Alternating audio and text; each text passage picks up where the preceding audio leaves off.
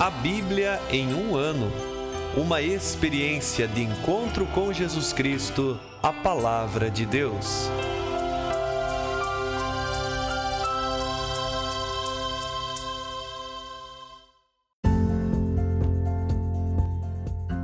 Olá, eu sou Yuri, seminarista da Diocese de Ponta Grossa, Paraná. Você está ouvindo o podcast A Bíblia em um Ano, onde ouvimos a voz de Deus e procuramos viver segundo a Sua vontade por meio da Sagrada Escritura. Usando uma linha do tempo, vamos ler a Bíblia inteira, sem deixar nada de fora, em 365 dias, descobrindo como a história da salvação se desdobra e se atualiza em nossas próprias vidas e na vida da Igreja.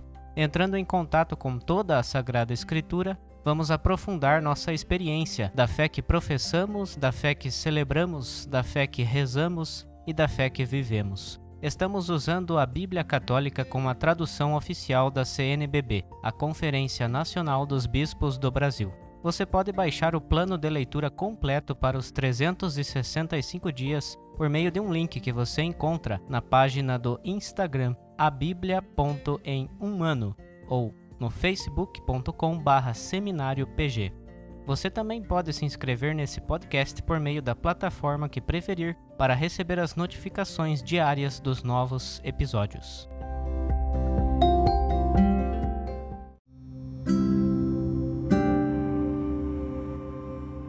Olá, eu sou o Padre Joel Nalepa, da Diocese de Ponta Grossa, no Paraná. Antes de iniciarmos a leitura e a escuta dos textos bíblicos propostos para hoje, vamos pedir que o Espírito Santo ilumine nossa mente e nosso coração para que a palavra de Deus frutifique em nossas vidas. Em nome do Pai, do Filho e do Espírito Santo. Amém. Vindo Espírito Santo, enchei os corações dos vossos fiéis e acendei neles o fogo do vosso amor. Enviai o vosso Espírito, e tudo será criado, e renovareis a face da terra. Oremos. Ó Deus, que instruístes os corações dos vossos fiéis com a luz do Espírito Santo, fazei que apreciemos retamente todas as coisas, segundo o mesmo Espírito, e gozemos sempre de sua consolação. Por Cristo nosso Senhor. Amém.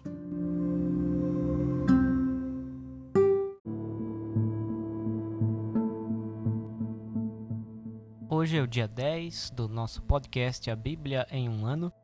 Vamos continuar a leitura do livro do Gênesis, capítulos 2 e 3, onde vamos ver o drama da entrada do pecado no coração do homem e da mulher.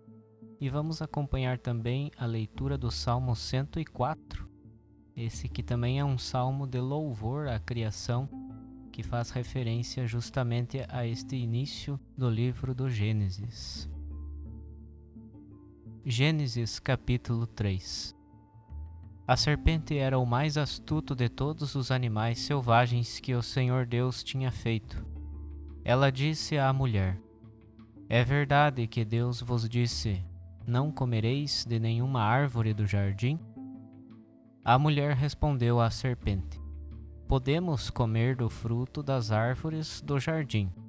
Mas do fruto da árvore que está no meio do jardim, Deus disse: Dele não comereis, nele não tocareis, senão morrereis. A serpente, porém, respondeu à mulher: De modo algum morrereis. Pelo contrário, Deus sabe que no dia em que dele comerdes, vossos olhos se abrirão e sereis como Deus, conhecedores do bem e do mal. A mulher viu que a árvore era boa para dela comer, agradável aos olhos e desejável por dar entendimento. Colheu o fruto, comeu dele e o deu a seu marido, que estava com ela, e ele também comeu. Então os olhos de ambos se abriram e reconheceram que estavam nus. Entrelaçaram folhas de figueira e fizeram tangas para si. Quando ouviram a voz do Senhor Deus, que andava pelo jardim à brisa da tarde, o homem e a mulher esconderam-se da face do Senhor Deus por entre as árvores do jardim. Mas o Senhor Deus chamou o homem e disse-lhe: Onde estás? Ele respondeu: Ouvi tua voz no jardim, fiquei com medo porque estava nu e me escondi. Deus perguntou: E quem te fez saber que estavas nu? Acaso comeste da árvore da qual te proibi comer? O homem respondeu: A mulher que puseste a meu lado, ela me deu do fruto da árvore e eu comi. Então o Senhor Deus perguntou à mulher: Por que fizeste isso? E a mulher respondeu: A serpente me enganou e eu comi. E o Senhor Deus disse à serpente: Por que fizeste isso? Maldita sejas tu entre todos os animais domésticos e todos os animais selvagens. Rastejarás sobre teu ventre e comerás pó todos os dias de tua vida. Porém, inimizade entre ti e a mulher, entre a tua descendência e a descendência dela. Esta te ferirá a cabeça e tu lhe ferirás o calcanhar. À mulher ele disse: Multiplicarei os sofrimentos de tua gravidez. Entre dores darás à luz os filhos. A teu marido irá o teu desejo, e ele te dominará. E ao homem ele disse: Porque ouviste a voz da tua mulher e comeste da árvore da qual te ordenei não comer, maldito o solo por tua causa. Dele te alimentarás com sofrimento todos os dias de tua vida. Espinhos e matagal ele te produzirá e tu te alimentarás das ervas do campo. No suor do teu rosto comerás o pão, até voltares ao solo do qual foste tirado, porque tu és pó e ao pó has de voltar. O homem chamou a sua mulher Eva, pois ela se tornou a mãe de todos os viventes. E o Senhor Deus fez para o homem e sua mulher roupas de pele, com as quais os vestiu. Então o Senhor Deus disse: O homem tornou-se como um de nós, conhecedor do bem e do mal. Não estenda ele agora a mão e tome da árvore da vida para dela comer e viver para sempre. E o Senhor Deus o expulsou do jardim do Éden, para que cultivasse o solo do qual tinha sido tirado. E tendo expulsado o homem, colocou a leste do Éden os querubins, brandindo a espada flamejante para guardar o caminho da árvore da vida. Capítulo 4 O homem conheceu Eva, sua mulher, e ela engravidou e deu à luz Caim, dizendo: Ganhei um filho homem, graças ao Senhor. Ela tornou a dar à luz e teve Abel, irmão de Caim.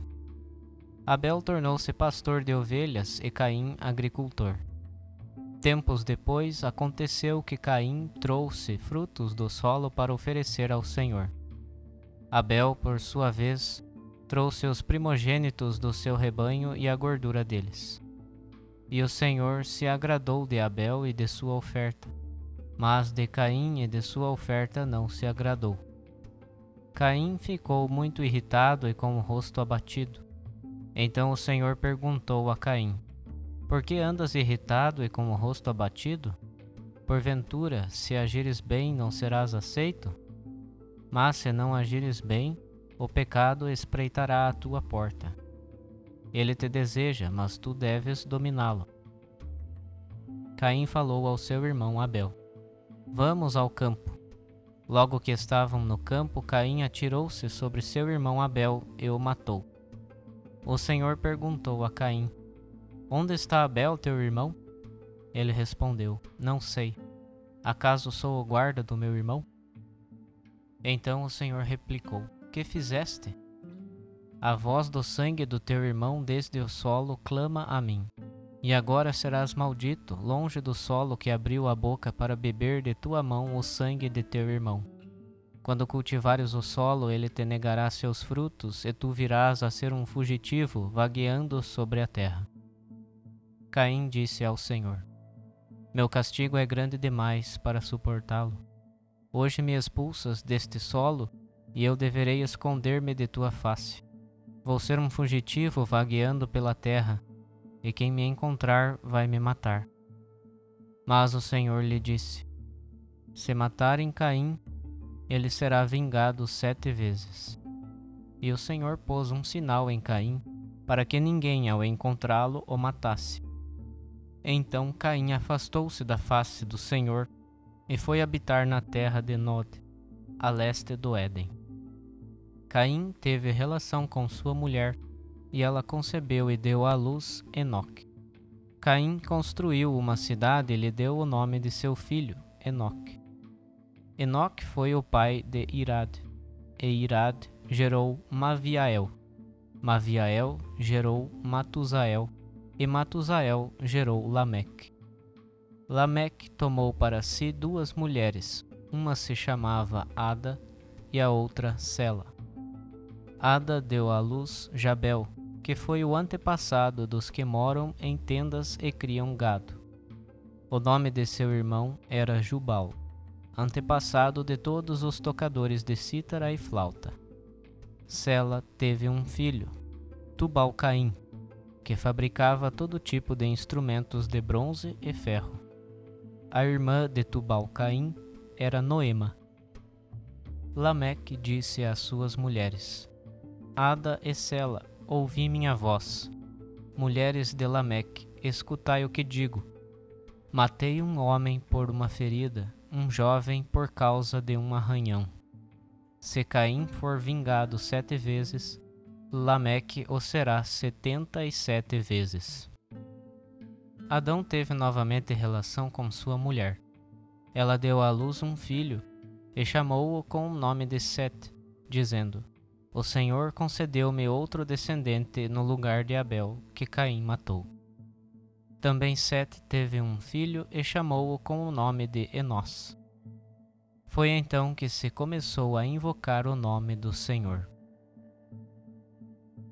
Salmo 104 Bendize minha alma ao Senhor, Senhor meu Deus, como és imensamente grande.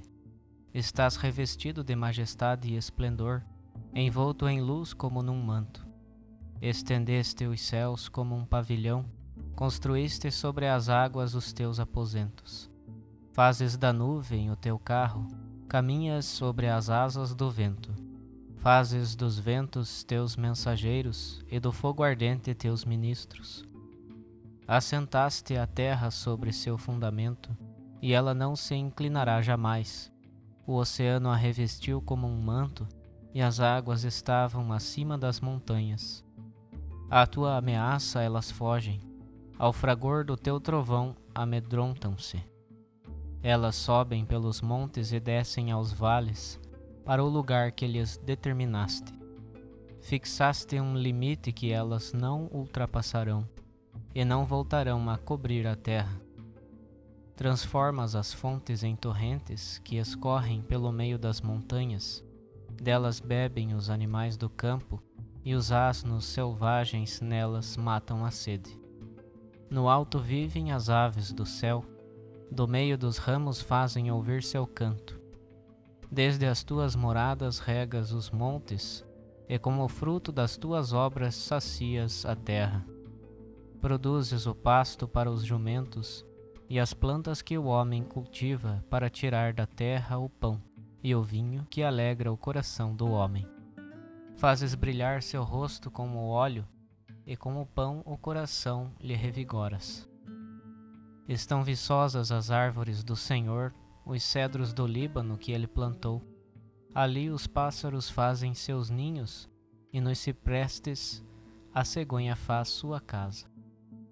As altas montanhas são para as cabras monteses, os rochedos dão refúgio aos roedores. Ele fez a lua para marcar os tempos, o sol observa a hora do seu ocaso. Envias as trevas e faz-se a noite.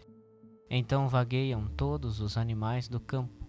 Os leões novos rugem em busca da presa e pedem a Deus o seu sustento. Quando o sol desponta, eles se recolhem e se deitam nos seus esconderijos. Então sai o homem para o seu trabalho, para as suas lidas até o entardecer. Quão numerosas as tuas obras, Senhor!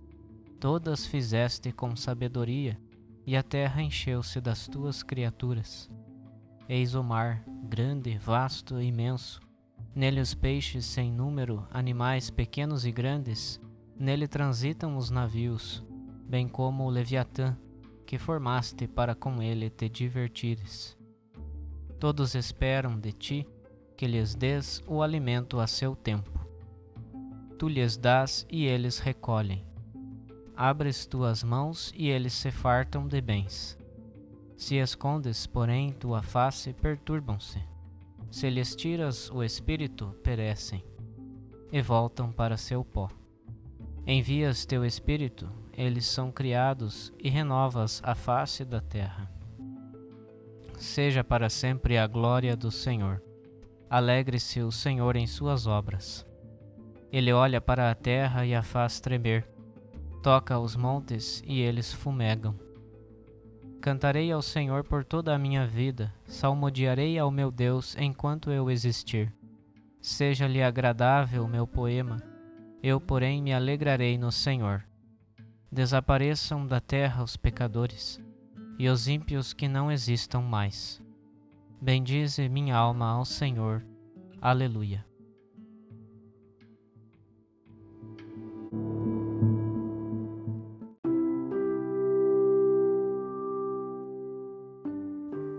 Eu sou o Padre Tiago Engenchac, Padre Diocesano da Diocese de Ponta Grossa, no Paraná. Depois de contemplarmos os dois primeiros capítulos do livro do Gênesis, a criação, a forma como Deus criou o mundo e criou o ser humano, a partir do capítulo 3, nós refletimos como foi a entrada do mal no mundo. O demônio, representado na serpente, ao se apresentar à mulher, ele se apresenta com uma pergunta um tanto mentirosa: É verdade que Deus vos disse: Não comais de nenhuma das árvores do jardim? Isso não era verdade. Tanto que a mulher respondeu: Nós podemos comer do fruto das árvores do jardim, mas do fruto da árvore que está no meio do jardim, Deus nos disse: Não comais dele, nem sequer o toqueis, do contrário, morrereis. E depois a serpente responde à mulher: no dia que comerdes da árvore, sereis como Deus, conhecedores do bem e do mal. E através deste diálogo da mulher e da serpente, entra no coração do ser humano a grande tentação de querer ser como Deus. E infelizmente, eles caem nessa tentação. Deixam de lado a graça de ser imagem e semelhança de Deus para cair na desgraça de querer ser como Deus. Este é o pecado original, é o grande pecado de ser como Deus, o grande pecado da autossuficiência. E tanto é que logo em seguida de comerem do fruto proibido, fala a Sagrada Escritura que os seus olhos se abriram. E a primeira coisa que eles percebem é que estavam nus. E aqui a nudez representa a desproteção, o estar desprotegido da graça, perderam a graça, caíram na desgraça e a nudez representa justamente isso. Agora estão desprotegidos, perderam a roupa da graça de Deus. E além de se perceberem nus, também fala a palavra de Deus que ficaram com medo e se esconderam do olhar de Deus. E é exatamente isso que também acontece na nossa vida cada vez que pecamos. Também perdemos a graça e também ficamos com medo, medo do olhar do outro. Será que alguém viu o que eu fiz? Será que alguém percebeu o mal que eu cometi? E este medo também nos faz nos escondermos. Estes já são frutos do pecado: o estar nu, o estar com medo, o esconder-se do olhar do outro. E quando passamos para o capítulo 4, nós já começamos a ver as consequências deste grave erro da autossuficiência. Quando Caim começa a ficar com inveja do seu irmão Abel, nós vemos que esta autossuficiência se transforma em rivalidade. Um irmão que tem ciúme do outro. Um era agricultor, o outro era pastor, e diz no capítulo 4 que Deus olhou mais para a oferta de Abel, que era pastor. No tempo em que este texto foi escrito, era muito comum a rivalidade entre agricultores e pastores, porque ambos queriam ter domínio da terra e onde se plantava os animais não poderiam pastar, e onde os animais pastavam não se era permitido a agricultura. Mas a partir disso, da briga destes dois irmãos, nós vemos que o pecado da autossuficiência se transforma em rivalidade e a inveja cresce tanto no coração de Caim que ele não aguenta e acaba matando o seu irmão Abel. E uma coisa curiosa deste capítulo é que Entre os dois irmãos, o único com o qual Deus tinha um diálogo era justamente com Caim. Caim tinha graça de conversar com Deus, porém ele estava como que cego a esta graça de poder ter um diálogo com o próprio Deus e deixou justamente que o pecado falasse mais alto, deixou que a inveja falasse mais alto e assim acabou destruindo a vida do seu irmão. Por isso, na nossa vida, tenhamos um grande cuidado para não cairmos na mesma tentação de querermos ser como Deus. Em nós já está marcada a imagem e a semelhança de Deus, e esta é a maior graça que poderíamos receber. Portanto, cuidemos também nós para não cairmos na tentação de querer ser como Deus, na tentação da autossuficiência, e acima de tudo, deixemos que Deus seja o condutor da nossa vida. Entreguemos a nossa vida, a nossa existência nas mãos de Deus e Ele saberá muito bem por onde nos conduzir.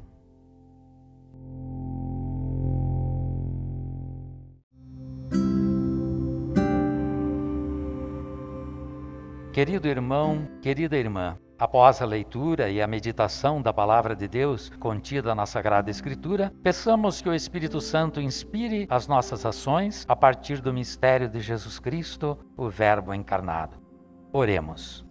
Ó Deus, concedei ao vosso povo alimentar-se cada vez mais da vossa palavra e nela encontrar a fonte da vida. Por nosso Senhor Jesus Cristo, vosso Filho, na unidade do Espírito Santo. Amém. Quem vos fala é o Dom Sérgio Arthur, bispo da Diocese de Ponta Grossa, no Paraná. Desça sobre vós a bênção de Deus Todo-Poderoso, Pai e Filho Espírito Santo. Amém.